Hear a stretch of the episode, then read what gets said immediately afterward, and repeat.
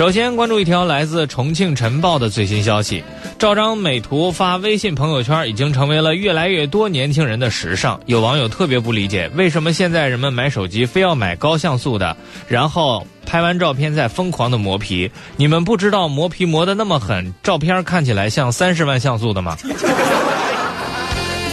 自拍本身也没有错，可是有些不靠谱的年轻人，不分时间地点，一言不合就拿出手机自拍，那真是别人笑他太疯癫，他笑别人看什么看？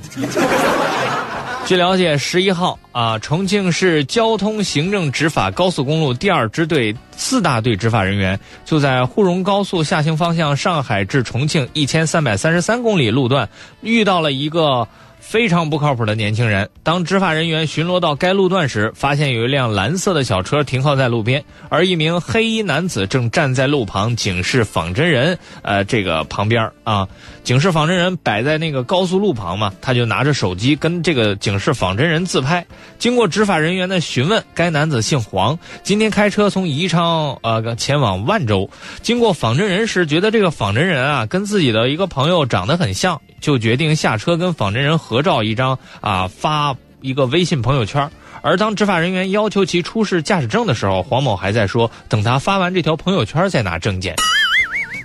于是最后，黄某被执法人员带到了草堂收费站。